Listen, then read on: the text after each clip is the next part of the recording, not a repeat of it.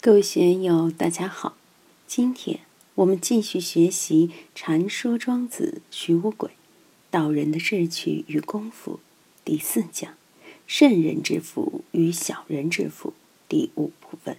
让我们一起来听听冯学成先生的解读。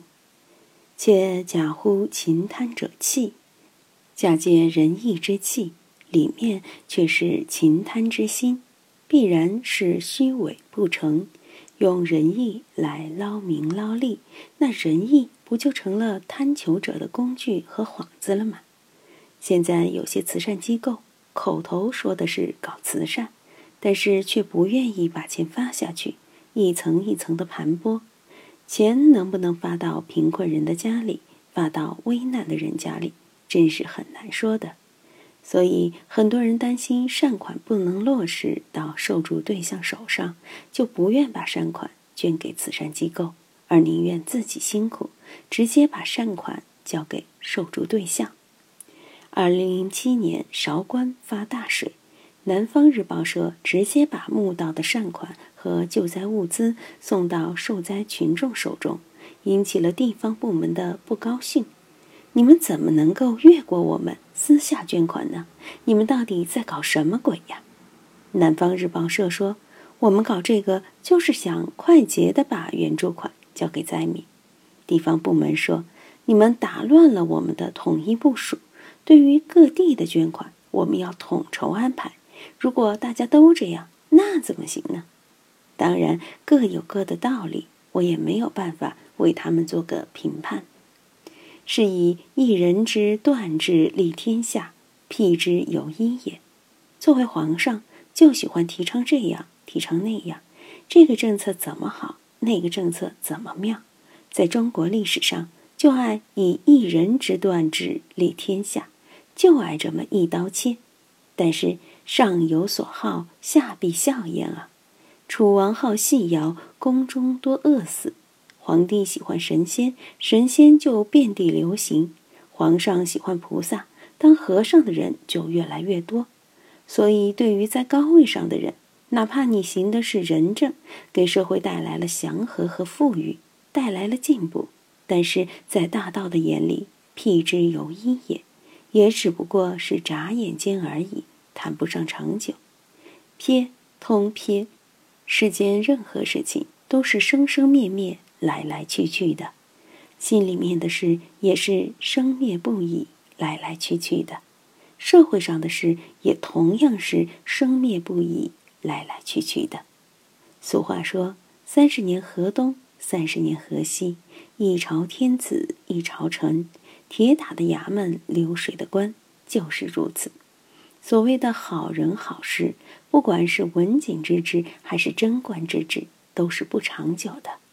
文景之治到汉武帝的时候被推翻了，贞观之治到武则天的时候也改汤换药了，开元盛世到了李林甫、杨国忠的时候引起了安史之乱，康乾盛世也没有持续多久，所以很多事情我们放在历史的长河中来看，的的确确是辟之有一瞥也，眨眼功夫就过去了。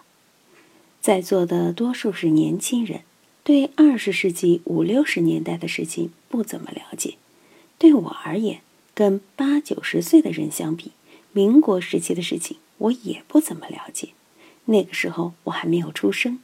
但是对五六十年代的事情，我基本上是历历在目。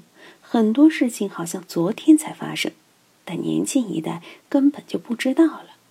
所谓一，也就是佛教里面所说的。无常，佛教里经常谈般若。我以前在佛学院讲课的时候说，我们怎么看般若？历史就是般若。一般人只是在名相上来看般若，什么真空妙有，妙有真空，非空非有，把这些术语背了一些，搞点哲学概念，但对般若并没有真正的感觉。要想找到真正的感觉。可以到社会上去折腾一番，经历一下三起三落，或者去熟悉一下历史。现在有些学佛的人，天天在念了生死，到底什么是生死？你到医院里去享受一下病危通知单的待遇，就知道什么叫生死了；接到癌症诊断书，就知道什么叫生死了。有些年轻人身强力壮的，上谈说法就大谈生死，还那么年轻，病都没有生过，哪里有资格去谈生死呀？所以我们要把这个看透。夫尧之贤人之利天下也。而不知其贼天下也，夫为外乎贤者之之矣。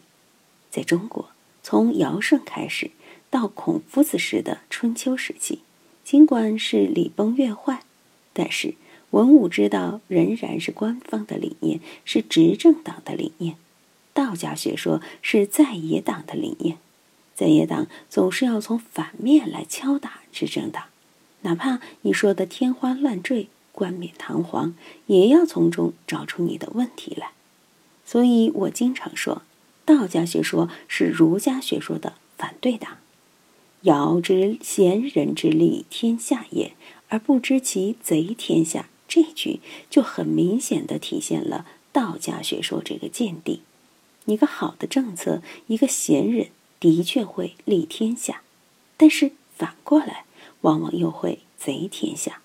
比如三峡工程能带来很大的电能供应，下游可以抵御百年一遇的洪灾等，好处可以说的天花乱坠。但是坏处呢？反对建三峡水电站的人理由更多，什么破坏了生态平衡，会诱发地震，危及国家的战略安全等等，有无数个反对的理由。所以，我们看事情，一方面要看到正面的。另一方面，也要看到反面的。当宣扬某个政策的时候，一般都只会说其正面的东西，只说如何如何好；但是反对的呢，就会处处拈过拿错，尽说如何如何不好。这就是社会和人生的真实相。想当年土改，打土豪分田地，合作化到人民公社吃大锅饭。宣称国家会把一切人的生老病死给管完了，好不好呢？当然好，利天下嘛。但是却也贼天下，吃大锅饭，绝对平等，绝对平均，没有竞争，不思进取。能干的人不能发挥，无能的人却得到同等的回报。这可是贫困与落后的重要因素啊！夫为外乎贤者之志。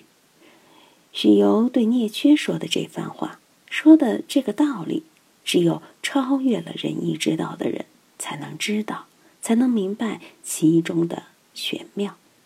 今天就读到这里，欢迎大家在评论中分享所思所得。我是万万，我在成都龙江书院为您读书。